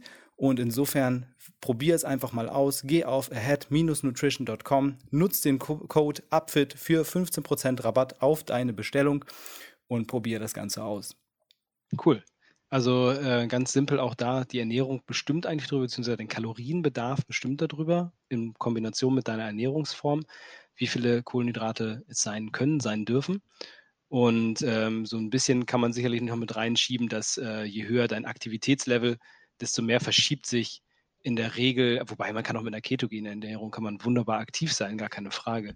Aber du hast es, sorry, das wäre jetzt noch der zweite Punkt. Äh, du hast es ja vorhin selber angesprochen, ähm, das Thema, wenn jemand sehr, sehr körperlich aktiv ist, im Sinne von, dass diese große oder dieser große Anteil an Kohlenhydraten eigentlich so ein bisschen die, die, die Herkunft in, in, in einer Zeit hat, wo wir halt alle oder ein Großteil der Bevölkerung sehr, sehr hart gearbeitet hat. Ne? Auf dem Acker den ganzen Tag von früh bis spät und alles sehr, sehr landwirtschaftlich war. Und das hat sich ja komplett geändert. Ne? Und das gilt natürlich auch heute, wenn wir beispielsweise uns Athleten anschauen, ne? irgendwie Spitzensportler oder allgemein Menschen, die halt sehr, sehr körperlich ähm, aktiv sind, dann macht es natürlich Sinn, ähm, Kohlenhydrate zur Verfügung zu stellen. Weil wir haben ja ganz am Anfang schon gelernt im Podcast, dass Kohlenhydrate die Energieform ist, die für den Körper am einfachsten ist, in Energie umzuwandeln und am effizientesten. Das heißt, naja, wenn es jetzt darum geht, körperliche Arbeit zu verrichten, dann fährt man natürlich nicht damit am aller, allerbesten, wenn man den Körper nur aus Fetten seine Energie ziehen lässt. Aber auch, auch hier würde ich sagen, muss man so ein bisschen das unterscheiden, was, wie hoch das Intensitätsniveau ist. Ja. Wenn wir beispielsweise, ich sag mal, in so einem Ausdauerbereich bei ungefähr 50 Prozent, 60 Prozent Intensität ähm, sind, dann ist es ohnehin so, dass der Körper zumindest nach einer gewissen Zeit primär auf den Fettstoffwechsel zurückgreift. Bei High-Intensity-Sportarten, sagen wir, denken wir an CrossFit beispielsweise oder an Fußball oder irgend sowas, wo die Leute halt dauernd irgendwie den Puls ins, bis an die Grenze steigern und wechselnde Intensitäten haben, macht es relativ wenig Sinn und man würde wahrscheinlich also einfach nicht bestehen können, wenn man versucht, mit Menschen mitzuhalten, die sich dann halt einfach ähm, kohlenhydratreich ernähren. Ja, also je höher die Intensität auch in, der, in den Sportarten, die man betreibt und je äh, höher die, die Dichte an Trainingseinheiten und Belastung, desto mehr ergibt es Sinn zumindest, Kohlenhydrate vermehrt einzubauen. Ähm, es ist aber auch, auch da, wie, wie, wir es hier schon äh, gehört haben, es ist kein Muss, aber es kann dann die entscheidenden Prozente äh, am Ende eben auch bringen. Ne?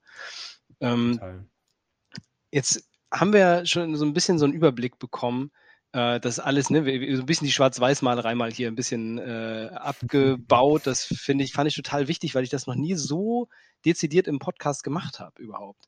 Und ich, das fand ich mal total, total super schon mal. Und jetzt stellt sich aber, finde ich, immer eine Frage.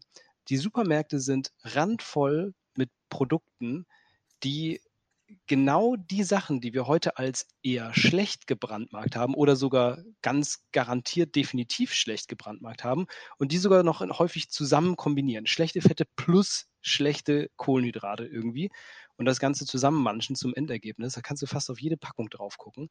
Mhm. Und auf mhm. der anderen Seite habe ich ja schon mal äh, von, von Ahead Nutrition, von deiner Firma, den Achieve Bar vorgestellt, wo das eben anders läuft. Und dann frage mhm. ich mich natürlich ähm, äh, zwangsläufig, wie kommt es, dass es sich so gut verkauft, so einen so Schwachsinn zusammenzumanschen? Und warum machen nicht einfach mehr Firmen Produkte aus guten Zutaten? Also am Ende ist es halt wie, wie die meisten Dinge äh, auf unserer Welt halt eine, sicherlich eine Frage des, des, des Geldes. Äh, wenn wir da halt letztendlich uns große Companies anschauen, das ist, das fängt ja, das fängt ja schon irgendwie bei, bei Kindern an, wenn man irgendwie an die Cornflakes-Packungen denkt, die ganz unten mit irgendwelchen Zeichentrickfiguren etc. Äh, bemalt sind. Es ist und, und gleichzeitig ist es halt einfach so krank. Es ist wirklich, muss ich, kann ich nicht anders sagen, es ist wirklich krank, weil es ist ja, es, es ist ja mittlerweile bekannt, also wirklich öffentlich warnen Experten mittlerweile vor Zucker als einem der gefährlichsten Gifte unserer Zeit. Das muss man sich mal auf der Zunge zergehen lassen. Ähm, gleichzeitig ist es aber so, dass der Zuckerkonsum, der halt einfach wirklich Jahr für Jahr von der Zuckerindustrie mit zig Milliarden Werbe-Euros und Dollars angeheizt wird, halt drastisch gestiegen ist. So, es lässt sich halt einfach, es ist einfach so. Zucker ist unglaublich billig, ist einer der billigsten Rohstoffe und es lässt sich damit sehr viel Geld verdienen. So, man muss sich mal auf, überlegen, in den letzten 50 Jahren der Zuckerverbrauch hat sich verdreifacht. So, und äh, gleichzeitig ja. sieht man halt auch, was in den letzten 50 Jahren passiert ist mit den Gesellschaften rund um die Welt. So, die Leute, die werden nicht gesünder, die werden auch nicht schlanker oder, oder fitter, sondern die werden die werden insbesondere in, in der westlichen, aber vor, vor allem beispielsweise in der, in der US-Gesellschaft, die Leute werden fett und krank. So, das ist, das ist, ähm, das ist, das ist ein Riesenproblem. Und abgesehen davon, was man jetzt irgendwie äußerlich sieht, auch der gesamte Gehirnstoffwechsel verändert sich. So, der verändert sich. Das ist, das liegt, da, das liegt daran, wenn man raffinierten Zucker zu sich nimmt, wird Dopamin ausgeschüttet. Ne? Das, ist ein, das ist letztendlich ein Neurotransmitter, der ja, der mit Motivation beispielsweise assoziiert wird, aber vor allem auch mit Belohnung. Und was dementsprechend Zucker macht, sorgt für einen Effekt der Instant Gratification, also der, der Belohnung. Und, und, und das wiederum ist sehr, sehr stark zu vergleichen wie mit dem, was passiert, wenn man Kokain konsumiert. Ne? Das ist, wirkt auch auf den Neurotransmitter Dopamin und triggert einfach dieses Suchtverhalten. Ne? Deswegen, deswegen wird es auch oftmals verglichen sozusagen mit einer, mit einer Droge, ähm, da sie das tut und wirklich auch den Gehirnstoffwechsel halt nachhaltig verändert. Und es dauert, also es gibt ja sowas wie so Anti-Zucker-Diäten, ähm, wo dann, wo dann wirklich über vier bis acht Wochen lang gar kein Zucker zugeführt wird, weil es auch wirklich so lange dauert, acht Wochen, bis der Gehirnstoffwechsel sich wieder so umgestellt hat, dass nicht diese, diese Zucker-Cravings immer wieder äh, von, von, selbst aufkommen. Das ist echt, das ist wirklich, wirklich Wahnsinn. Ähm, ich bin aber der Meinung, dass eben dass alles, dass, dass sich das alles verändert und dass gerade relativ, also dass es gerade ein Umdenken stattfindet und ähm, immer, immer mehr Unternehmen, insbesondere, ich sag mal auch jüngere Unternehmen, letztendlich auf diesen Trend schauen und denken so, hey, wie können wir das ändern? Was können wir, was können wir anders machen? Wie können wir, wie können wir hier großen Companies wie Mars oder sowas mit Snickers und Bounty etc. mal ans Bein pissen und einfach mal ein Produkt machen, das halt geschmacklich besser schmeckt oder mindestens genauso gut, aber halt nicht voll einfach mit, mit Junk ist, der halt einfach die Leute krank macht. So, und ähm, ja, und da, dazu zählen wir, wir selbst uns eben auch. So. Wir wollen selbst da eben auch einen, einen, ja, einen, einen Unterschied letztendlich machen und eine Veränderung einfach ins, ins Supermarktregal auch reinbringen. Jetzt hier mal direkt, äh, direkt die nächste Geschäftsidee. Wäre es dann nicht total schlau, auch äh, Kinderprodukte an den Markt zu bringen? Weil eine Sache, die du angesprochen hast, die finde ich extrem wichtig, nämlich, dass äh, Kinder sind sehr unbedarft, die reagieren auf optische Reize und sehr, sehr viele Kinderprodukte, die extra für Kinder so mit grellen Farben, Comics, tralala zurechtgemacht sind, sind von den Ernährungswerten her wirklich Worst Case und damit züchtest du dir ja schon genau die Leute heran, die später äh, mit ihren Zuckercravings weitermachen und das mit dann auch noch mit den positiven Kindheitserinnerungen verknüpfen und immer weiter dranbleiben, solche Produkte zu konsumieren. Also das 100%. ist ja das perfide. Es ist, es ist, wie gesagt, ja. Du, du, sprichst es aus. Genauso ist es. Es ist eigentlich so eine, eine, eine, sehr kranke Sache. Und es gibt, was ich spannend finde, und da äh, ist ja, dass, dass du sagst schon, ne, Experten sind sich einig, auch die Deutsche Gesellschaft für Ernährung hat äh, ihre ähm, Vorgaben zum Zucker immer weiter zurückgefahren im Laufe der, der Jahrzehnte. Ja. Das ist schon brutal, ähm, was sich dafür eine, für auch ein Umdenken langsam, aber stetig dann doch äh, ähm, bewegt. Allerdings sind diese Companies unglaublich stark und Menschen, die Lust haben, etwas zu konsumieren, sind in unserer Gesellschaft natürlich auch unglaublich wichtig, wirtschaftlich und plus, äh, die sind schwer aufzuhalten, solange es das Produkt gibt und es nicht verboten werden kann. Und viele Sachen können nicht verboten werden. Mein Gott, die sind, ne, das, das, äh, da bewegen wir uns auf einem Level, da sind wir einfach noch nicht gesellschaftlich. Ja. Ähm, und deshalb äh, versucht man so Gegenstrategien zu fahren. Und eine von diesen Strategien ist jetzt zum Beispiel der Nutri-Score der darauf setzt, dass Verbraucher mündig sind, wo ich schon mal ganz vorsichtig sagen würde, uh, das ist vielleicht nicht immer so. Aber was hältst du denn ähm, von dem, von dem Nutri-Score? Meinst du, dass das kann in der Hinsicht was helfen? Oder, mhm. oder was wären so Maßnahmen, die du dir wünschen würdest? Weil ich merke, das Thema, das packt dich auch so ein bisschen emotional. Mm, ja, ja, absolut. Also sagen wir es mal so. Ich denke, der, der Nutri-Score ist ein Schritt in die richtige Richtung, aber, aber hat auch seine Schwächen, weil er nicht abschließend letztendlich sagen kann, ob das ein gutes oder ein schlechtes Lebensmittel ist. Ne? Also vielleicht vielleicht vorab so, was, was, was geht eigentlich in die Bewertung ein? So, ob das jetzt der, der also vielleicht so für alle, die das noch nicht kennen, es gibt einige Lebensmittel, die ähm, haben eben jetzt mittlerweile so eine Kennzeichnung, die ist aktuell noch freiwillig. Äh, da steht dann A, B, C, D oder E drauf. A ist grün ähm, und soll dann eben sagen, okay, das ist ein günstiges, äh, nährwerttechnisch günstiges Le Lebensmittel und E ist dann der rote Bereich, so, hm, ist nicht so günstig. So, was jetzt aber ausschließlich in die Bewertung halt reingeht, ist erstens, die Kalorienzahl, zweitens der Gehalt an Fett, gesättigten Fettsäuren, Zucker und Salz pro 100 Milligramm bzw. 100 Milliliter eines Produkts.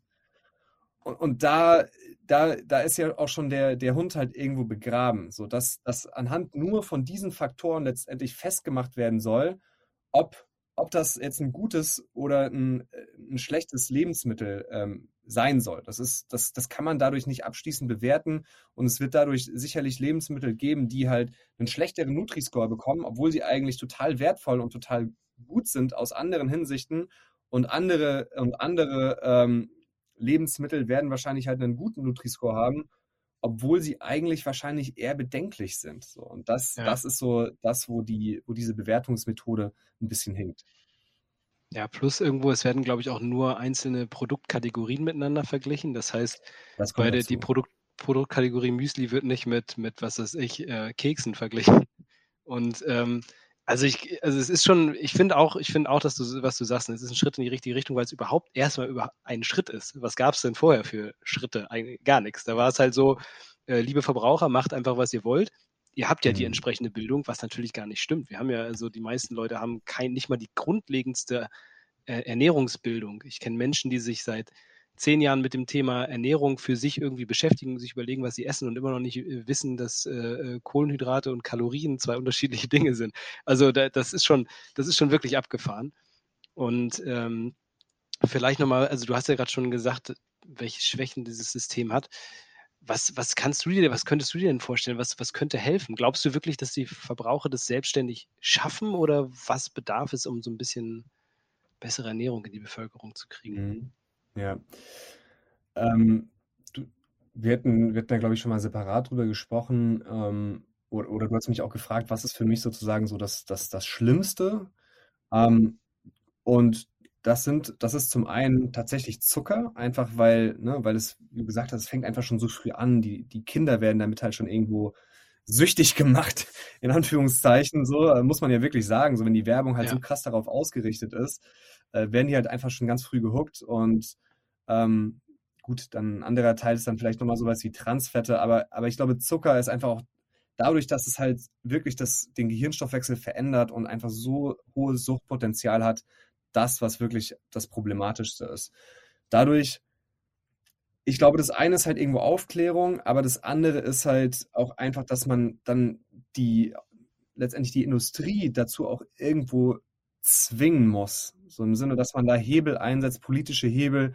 Ne, es gibt, es gibt, es gibt Steuern auf, auf äh, extrem hohe Steuern auf Tabakprodukte, ne, weil, weil die mhm. letztendlich auch äh, gesundheitsschädlich sind. Es gibt extrem hohe Steuern auf ähm, ne, sowas wie, wie Öl etc. Ähm, warum nicht also auch hier einfach eine, eine Steuer sozusagen auf den, auf den Zucker erheben, um sozusagen künstlich mit Zucker vollgepumpte Dinge einfach unattraktiver für die Industrie zu machen, weil das ist so ein billiger, günstiger Rohstoff. Dadurch, dadurch ist es ja auch möglich, dass sowas wie, ich sag mal, ich, die, die Schoko, die, die gemein bekannten Schokoriegeln der großen Marken so günstig angeboten werden können. Ja. Es gibt ja kein anderes Produkt, wenn man das jetzt mal mit, ich sag mal, so anderen hochwertigen Riegeln oder allgemein Lebensmittelprodukten vergleicht, die sind ja in der Regel, da ist ein, da ist ein Sprung drin, die sind doppelt oder teilweise dreimal so teuer. Und ja. es ist nicht so, als würden sich die entsprechenden Unternehmen dann da eine goldene Nase dran verdienen, sondern im Gegenteil. Meistens ist es so, dass die halt bei diesen, genau, die Marge nochmal geringer ist. So. Ja. Und, Und das ist das, das ist das Problem. Weil am Ende, wenn du so ein, ein großes Unternehmen hast, das ist, das lebt quasi, das ist ein Organismus und der ist am Ende dazu getrieben, wirtschaftlich zu arbeiten. Und am Ende ist das einfach das Resultat dieses, dieses Systems sozusagen, dass dann am Ende Lebensmittel gemacht werden, die der Kunde will. Und das ist durch den Zucker ja der Fall. So, das ist halt, ja. das Gehirn sorgt dafür, dass das dann wieder gekauft wird und dass dann ein Trieb dazu äh, da ist. Und B, das, was eben die größten Margen bringt und die größten Profite bringt. Und das ist dann eben der Fall mit diesen Zuckerprodukten. Das heißt, wenn man hier ansetzt und hebelt, dann könnte man hier auch wirklich von, ich sag mal, der systemseitig einfach durch die Politik nochmal einen, einen, wirklich einen, einen, eine Veränderung reinbringen. Ja, also ich bin da, bin da ganz bei dir, ja. Weil dadurch würden sozusagen Produkte, die niedrig, äh, die, die gar keinen zugesetzten Zucker enthalten oder auch, ne, mit Zuckerersatzstoffen arbeiten oder gesunden Süßstoffen oder gesünderen Süßstoffen arbeiten, ähm, gleichwertig gestellt werden. Dann muss der Konsument, kann der Konsument sich halt über selbst entscheiden, okay, was schmeckt mir jetzt besser? Und dann ist es natürlich jetzt äh, die Aufgabe von Unternehmen, wie beispielsweise uns oder auch anderen, die versuchen einfach hier ein besseres, ein gesünderes Produkt zu machen, das aber geschmacklich vollwertig ist, halt auch wirklich dafür zu sorgen, dass diese Alternativen so gut schmecken und so geschmacklich ja. vollwertig sind, dass der Kunde halt sagt, so, pff, ja gut, wenn es jetzt preislich nicht doppelt so viel kostet, ähm, viel gesünder ist und geschmacklich mindestens genauso gut schmeckt, why should I buy this product? so, da gibt es keinen Grund mehr. Voll. Und vor, vor, allem jetzt kommen wir, dann kommen wir, finde ich, zu dem eigentlich wichtigen Punkt, dass dann so ein Schritt wie der Nutri-Score plötzlich total an Wert gewinnt. Weil in dem Moment, wo du das schaffst, dass du hier einen Ausgleich herstellst zwischen der maximal billigen Produktion und, und äh, süchtigen Machung sozusagen der Bevölkerung mhm. und äh, diesen, diesen preislichen Anreiz nicht mehr hast und gleichzeitig dann aber auf Basis von zumindest okayen Kriterien sozusagen sagen kannst, hey, das andere Produkt ist besser, dann äh, hast du wirklich in dem Moment auch noch eine weitere Entscheidungshilfe, wo man sagen kann, hey, jetzt ist der Verkäufer auch wirklich mündig. Jetzt kann er mündig entscheiden, ja, weil er hat die Information. Das ist besser ähm, und es kostet das Gleiche und äh, geschmacklich passt es mir auch so. Ne? Das, das wäre natürlich super. Ja, absolut. Bin ich auf jeden Fall voll bei dir. Pass mal auf, dann lass uns doch zum Abschluss jetzt noch mal ein bisschen was über dich erfahren. Ich stelle dir noch ein paar äh, Fragen zu deiner Person. Was hältst du davon? Das kannst du gerne machen. Das kannst du gerne machen. Alles klar. Pass auf, dann äh, starte ich mal. Das ist die Kategorie festgenagelt mit der ersten Frage, die ich immer stelle. Und das ist die Frage: Was ist dein Lieblingsgericht? Mein Lieblingsgericht. Oh. Ähm, oh, ich, ich, vorab, ich liebe, ich liebe Essen und ähm, ich, ich, es fällt mir sehr, sehr schwer, mich auf ein Lieblingsgericht festzulegen, weil ich finde gerade das Schöne ist auch wirklich ähm, unterschiedliche Dinge regelmäßig zu essen.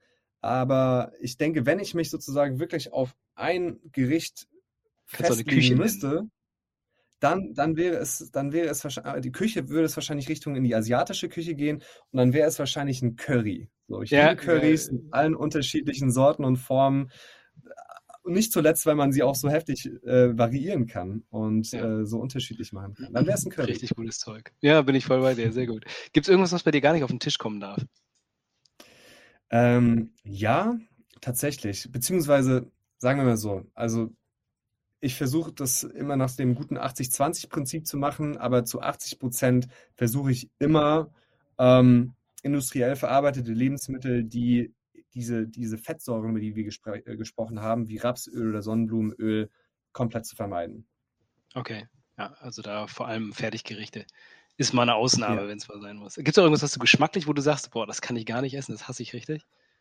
Ähm, ah, das ist das Einzige, wo ich wirklich meine Probleme habe, ist so Käse, der so richtig, richtig mies stinkt. So, das habe ich irgendwie. Der Harzer, als, gute Harzer Roller. Boah, zum Beispiel. Also ich bin, als Kind habe ich noch nicht mal Gouda gegessen und irgendwann kam ja. das dann so, dass ich mich da so rangetastet habe, aber sowas, was jetzt so richtig, also es hört schon beim Camembert bei mir auf. Ich, ich, also ich würde das gerne essen, ich würde das gerne geschmacklich irgendwie auch mal erleben, aber ich kann mich nicht dazu überwinden, dass mir das, dass meinem Gehirn das einfach zusagt, dieser, dieser Geruch allein schon.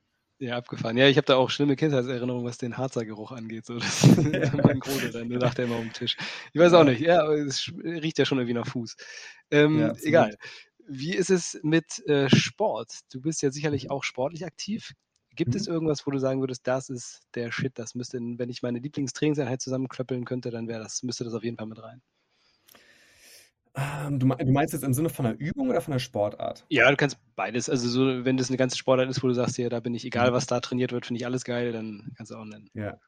Also ich, ich komme selbst so aus dem, ich habe ich hab früher Boxen und Thai-Boxen gemacht und auch so semi-professionell, so wett wettkampftechnisch relativ viel gemacht. Und das, das ist so, das ist so, würde ich sagen, so sportarttechnisch immer noch so meine Passion. Ich trainiere nicht mehr aktiv, vor allem aus, aus, aus Zeit- und Prioritätsgründen mit, äh, mit Familie, Unternehmen und so weiter und so fort. Aber das ist so das, wo mein Herz auf jeden Fall noch hängt. Und ansonsten, was jetzt so mein, mein Sport oder Gesundheitssport angeht, bin ich ein großer Fan von, ähm, von, von CrossFit letztendlich. Mhm. Und, ja. und ansonsten einfach funktionellem, funktionellem Krafttraining. Eine Mischung aus funktionellem Krafttraining und, und Ausdauertraining. Finde ich für mich persönlich super. Ich brauche keine Trainingszeiten. Und ähm, genau. Aber es passt natürlich auch zusammen. Ich finde, äh, ähm, so alle Martial Arts, Sportarten und CrossFit, irgendwie passt das zusammen, so vom Spirit her. Das äh, haut immer ganz gut hin. Pratzentraining fand ich auch immer super. Das macht immer richtig Bock. Aber sowas von. Pratzen reinballern. ähm, Gibt es irgendwas, was du sportlich gesehen, was man, was man dir gar nicht andrehen kann, wo du, wo du sofort Flucht, flüchtest? Fußball. Ich schaue gerne zu, aber ich habe zwei linke Füße, muss ich ehrlich sagen. Na gut, wenn es zwei gute Linke sind, dann äh, bist du damit ja sogar gerne, also, gerne gesehen. Leider nicht. Gott. Leider nicht. ah, okay, alles klar. Fußball, also nicht so dein Ding. Ähm, was würdest du als deinen bisher größten Erfolg bezeichnen und das äh, Lebensbereich übergreifend? Meinen größten Erfolg. Boah, der, der, der erwischst du mich unvorbereitet. Das ist mein immer mies. Erfolg. Ähm, ja, manche haben da sofort so ein Pling und andere denken so, äh, mhm. ja, ich gehöre, ich muss zugeben, leider, ich gehöre zu den Menschen, die die zu selten zurückschauen und mal und, und mal so oft auf den zurückliegenden Weg schauen und sich denken so, oh ja, toll, das habe ich schon alles erreicht und das war ein Milestone, da klopfe ich mir mal selbst auf die Schulter oder feiere den Erfolg. Hier ist es aktuell so, wir sagen uns das immer wieder, wir müssen die Erfolge, auch die kleinen Erfolge immer wieder feiern, aber meistens ist es dann so, dass es eine kurze Freude und ein High Five ist und es ist schon direkt wieder so, okay, was ist, was ist der was nächste Milestone? So, ja. wo ist der nächste Gipfel, den wir besteigen können? Und ähm, dementsprechend habe ich dann auch, ich sag mal, die Erfolge gar nicht so präsent. Aber ich kann ja mal so ein paar Sachen nennen, jetzt zumindest jetzt, was die Company äh, jetzt angeht. Ähm, das war, ich sag mal, ein, ein großer Schritt für uns war der Auftritt bei Die Höhle der Löwen 2019 mhm. äh, war das. Das hat uns auf jeden Fall sehr, sehr viel gebracht, sehr, sehr viel Reichweite, sehr viel Awareness und hat dann, ich sag mal, so ein, ja, es hat einen großen Hebel umgelegt, was dann auch die weitere Zukunft des Unternehmens ähm, anging. Ähm, und ansonsten sind das, sind das immer wieder kleine, kleine Milestones, kleine, aber wichtige Milestones, ohne dass ich jetzt aber sagen würde, so das ist der eine. Ja, aber das ist doch eigentlich, ich finde, das klingt schon mal ganz gut. Das doch auf jeden Fall. Ansonsten, jetzt, wenn, ich so ans Private denke, ich weiß nicht, ob man das jetzt als Erfolg betitelt, ähm, aber ich habe seit knapp zwei Jahren einen wundervollen Sohn und äh, bin, bin super, super glücklich verheiratet. Das, das ist vielleicht so auf der privaten Seite der, ich weiß nicht, ob das der Erfolg ist, aber zumindest das, was mich persönlich halt sehr, sehr erfüllt und sehr, sehr glücklich macht. ja, ich, aber ich glaube, ich finde das, ich das eigentlich immer ganz gut, wenn sowas kommt, weil ich irgendwie das Gefühl habe, dass diese, ähm, diese private, das private Glück, das wissen manche gar nicht so zu schätzen irgendwie. Und gerade wenn man in so einer Company steckt und ich weiß, wie das ist, wenn man dann irgendwie immer das Gefühl hat, man weiter, weiter, weiter und man ist so ein bisschen mhm. getrieben, mhm. dann ist das halt sau wichtig, so eine solide Basis irgendwie zu haben und sich da auch wohlzufühlen. Also von daher echt gut. Ähm, letzte Frage. Was würdest du sagen, ist so dein persönlich ähm, größtes Ziel, was du jetzt anpeilst? Oder also ne, für dich, für die Company, aber vielleicht eher für dich persönlich? Mhm. Ähm, also dadurch, dass ich sag mal 85 Prozent meiner persönlichen Zeit in, in der Head reinfließen, ist es dann wahrscheinlich auch so, dass es dann gleichzeitig auch das, das Ziel ist. Also das ist wirklich äh, mein gesamtes Herzblut äh, drin und das ist jetzt gerade mit der neu gegründeten Subbrand Ahead Foods und den entsprechenden Achieve-Produkten, den Trinkmahlzeiten, den Achieve Meals, aber eben auch den Achieve Bars, äh, über die du ja auch schon in den letzten Folgen gesprochen hast, ähm, das, das Thema. Wir haben über das Problem Zucker in der Gesellschaft gesprochen. So, und, und ich möchte zusammen mit der Head und, und letztendlich mit allen Mitstreitern hier im, im Team wirklich einen, einen Unterschied machen und diese ganze Branche, diese ganze Zuckerindustrie wirklich, wenn man das englische Wort zu nutzen, disrupten. Ne? Also wirklich, ja. ähm, wirklich einen, am Stuhl von einem, von, einem, von einem Maß, also sprich von Produkten wie Snickers und Bounty zu sägen und äh, letztendlich die Art von Produkt, die geschmacklich vollwertig ist, aber im Prinzip komplett auf raffinierten Zucker verzichtet, was, was die Produkte tun, ähm, zu ersetzen. Ne? Also sprich, ein Süßigkeitenregal, ein Schokoriegelregal einfach, einfach zu, zu verändern, sodass halt die Leute halt einfach Alternativen haben, die geschmacklich wirklich vollwertig sind. Unser Ziel ist sogar äh, zu übertreffen, aber halt einfach wesentlich gesünder und komplett ohne raffinierten Zucker auskommen.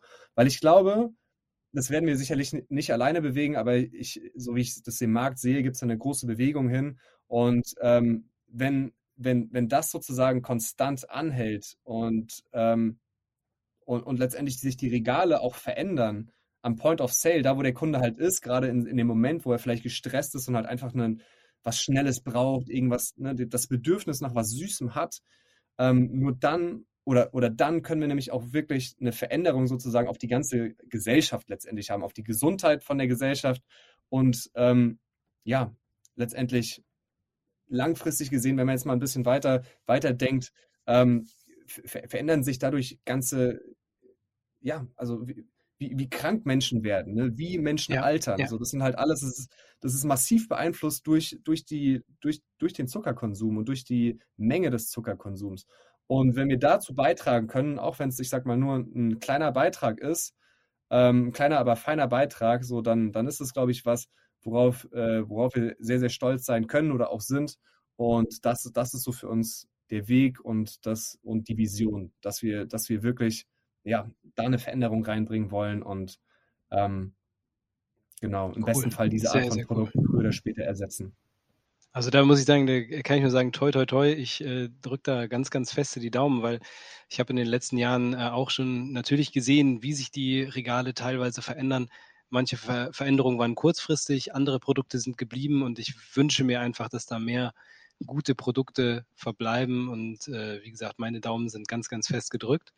Und ähm, ja, damit danke ich dir auch mit dieser schönen Vision zum Ende hin, die vielleicht viele nochmal ein bisschen jetzt emotional mitnimmt, dass sie auch nochmal direkt auf eure Seite gehen und eure Produkte ein bisschen shoppen und mal probieren einfach. Ähm, würde ich mich aus dem Podcast für heute verabschieden. Und danke dir für deine Zeit. Vielen Dank, dass du da warst, Johannes. Super, Till. Vielen, vielen Dank für das coole Interview und dass ich hier sein durfte. Hat mir sehr viel Spaß gemacht. Und ähm, ja, vielleicht bis zum nächsten Mal. Genau, auf bald. Hau rein. Jo Leute, das war es auch schon wieder für heute. Es war mir eine Ehre und eine große Freude, mit Johannes von Ahead Nutrition zu sprechen. Sehr, sehr cooles Gespräch und wenn ihr das Thema, was wir heute haben, hatten, noch ein wenig vertiefen wollt, dann schaut mal in die Shownotes rein. Da hat der liebe Johannes uns auch noch ein paar Links mitgegeben zu Studien bzw. Artikeln, die sich mit dem Thema ein wenig weiter beschäftigen, sodass ihr das Ganze auch weiter vertiefen könnt. Natürlich gibt es das bei anderen Folgen auch. Da könnt ihr auch mal ein bisschen stöbern, wenn ihr einfach ein bisschen Zeit habt und noch ein bisschen was lesen wollt. Da findet ihr immer ganz interessante Informationen meistens noch. Und ja, damit würde ich mich für heute verabschieden und freue mich natürlich, wenn ihr Ahead Nutrition, eine wirklich coole Startup-Firma mit einem sehr schönen Auftrag hier auch mal unterstützt und dazu beitragt, dass unsere Supermärkte vielleicht in Zukunft ein bisschen besser aussehen als aktuell, vor allem im Süßigkeitenregal. Und damit schicke ich euch in den wohlverdienten, in den Arbeitstag hinein und freue mich bis nächste Woche. Dann gibt es eine neue Folge von meinem Podcast.